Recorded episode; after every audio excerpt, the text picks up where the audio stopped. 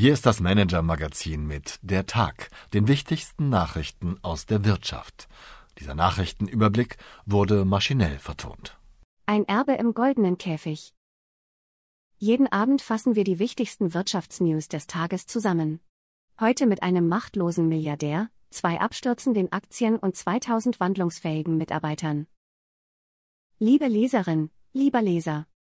Der Werdegang von Marc Mateschitz verlief zunächst nach Plan, Ausbildung an einem Privatgymnasium in der Nähe von Salzburg, Matura mit integrierter Maschinenbautechniklehre, schließlich BWL-Studium an der Fachhochschule Salzburg. Danach stand die erste Bewährungsprobe an, er übernahm die Führung einer Brauerei in der Steiermark und bestand sein Gesellenstück. Er durfte endlich in den Konzern seines Vaters einsteigen, den Energy Drink Konzern Red Bull. Der allmächtige Senior Dietrich Mateschitz hat das Leben seines Sohnes perfekt orchestriert und wollte mindestens so lange weitermachen, bis Mark so weit ist, ihm nachzufolgen. Doch das Schicksal hatte andere Pläne. Am 22. Oktober 2022 starb der Multimilliardär und Gründer einer der bekanntesten Marken der Welt. Seitdem versucht Mark die übergroße Lücke zu füllen. Doch seine Macht ist begrenzt. Während der Patriarch aufgrund eines speziellen Vertrages noch durchregieren konnte, ist der Junior auf das Wohlwollen der thailändischen Familie Joovithüe angewiesen, der die Mehrheit an Red Bull gehört. Unser Handelsexperte Martin Mehringer ist tief eingetaucht in dieses verrückte Unternehmen, hat mit Vertrauten, Wegbegleitern und Mitarbeitern gesprochen und beschreibt in einer ausführlichen Analyse die heikle Mission des Red Bull-Erben, der mit gestutzten Flügeln im goldenen Käfig sitzt. Die Wirtschaftsnews des Tages. Ausverkauf bei Bankaktien. Die Nervosität am Aktienmarkt war auch heute wieder hoch. Besonders unter Druck standen die Aktien der Deutschen Bank, die Aktie verlor zeitweise mehr als ein Achtel ihres Werts. Auch die Credit Default Swaps, ein wichtiger Seismograph für das Vertrauen der Investoren, legten wieder deutlich zu und stiegen auf rund 200 Basispunkte, den höchsten Stand seit 2018. Sogar der Bundeskanzler sah sich genötigt, zur Besonnenheit aufzurufen. Denn eigentlich steht das größte deutsche Geldhaus relativ stabil da. Anders als die gefallene Credit Suisse hat die Deutsche Bank viele Risiken gemindert. Die Sanierung ist abgeschlossen, sagte ein Insider meiner Kollegin Katharina Slotschek.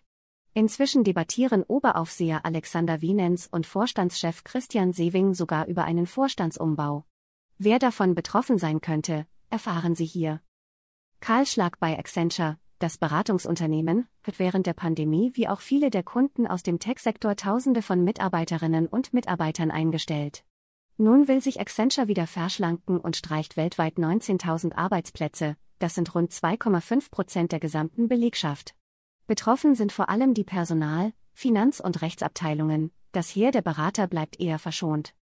Jack Dorsey im Visier, der Leerverkäufer, der mit Betrugsvorwürfen vor kurzem den drittreichsten Mann Indiens in Not brachte, hat ein neues Ziel. Hindenburg Research wirft dem Zahlungsdienstleister Block von Twitter-Gründer Jack Dorsey vor, die Nutzerzahlen aufzublähen und Kunden auf seiner Plattform betrügerische Transaktionen zu ermöglichen.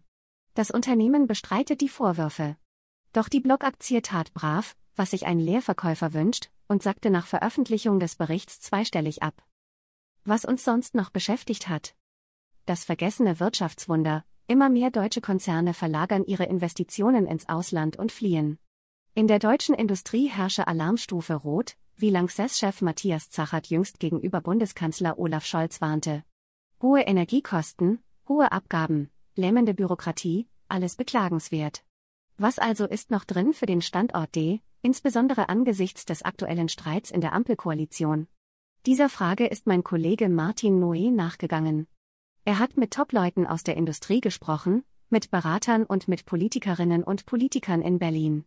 In fünf Kapiteln beschreibt er die Irrtümer der Koalition und die noch verbliebenen Möglichkeiten für die heimische Wirtschaft. Die besten Originaltexte aus dem Economist. Das Albtraumdilemma der Notenbanken, die Folgen des Bankenbebens, siehe oben, alarmieren die Kapitalmärkte weiter, die Notenbanken müssen für Stabilität sorgen. Gleichzeitig müssen sie die Inflation bekämpfen. Nur ist beides kaum möglich. Fed-Chef Jerome Powell will es trotzdem versuchen. Was das bedeutet, klärt die große Analyse aus dem aktuellen Economist, die wir unseren Abonnenten zur Lektüre anbieten. Wie TikTok das Social-Media-Business zerstörte, in den USA explodiert die Debatte um ein mögliches Verbot der Super-App aus China. Doch egal, wie der Streit ausgeht, auch so hat TikTok das Geschäft der Social-Media-Plattformen für immer verändert. Auch Giganten wie Meta, Pinterest oder Snap müssen sich das Modell von TikTok kopieren. Nur ist es deutlich weniger lukrativ. Der Karrieretipp des Tages. Gelassen und strukturiert die nächsten Karriereschritte angehen, Stärken und Werte im Job leben, souverän am Arbeitsmarkt auftreten und die volle Klaviatur moderner Karrieren bespielen, darum geht es im neuen Online-Kurs unserer Kollegen von Manager Forward. In acht Modulen können Sie dort gemeinsam mit Executive Coach Claudia Michalski eine ganz persönliche Strategie für Ihre Karriere entwickeln. Interessiert? Mit dem Code DERTAG50 erhalten Leserinnen und Leser dieses Newsletters 50 Euro Rabatt. Hier finden Sie alle wichtigen Informationen zum Kurs. Meine Empfehlung für den Abend. Von der Heizung zur Wärmepumpe, das Familienunternehmen Fissmann hat in den vergangenen Jahren einen rasanten Wandel hingelegt.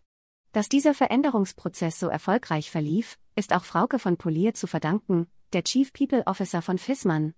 Sie hat bei der Transformation auf die übliche Individualdiagnostik verzichtet und stattdessen gefragt, wie sehen die Rollen der Zukunft aus und welche Fähigkeiten werden an diesen Jobs hängen? Von dem Ergebnis der Analyse waren etwa 2013.000 Mitarbeiterinnen und Mitarbeiter betroffen. Meiner Kollegin Christina Kestel hat sie erzählt, wie sie vorgegangen ist, wie Fissmann die Belegschaft auf Wärmepumpen einschwört. Zum Schluss noch eine Anmerkung in eigener Sache. Offenbar haben wir gestern an dieser Stelle mehr an Basketbälle als an Autos gedacht und dem ehemaligen Daimler-Chef Jürgen Schrempf den Vornamen Detlef gegeben, leicht zu verwechseln mit dem deutschen Basketballstar Detlef Schrempf. Wir bitten für diesen Fehler um Entschuldigung und danken für die zahlreichen Hinweise. Ich wünsche Ihnen ein schönes Wochenende, auch wenn es diesmal wegen der Zeitumstellung eine Stunde kürzer ist. Herzlichst, Marleen Gründel. Haben Sie Wünsche, Anregungen, Informationen, um die wir uns journalistisch kümmern sollten?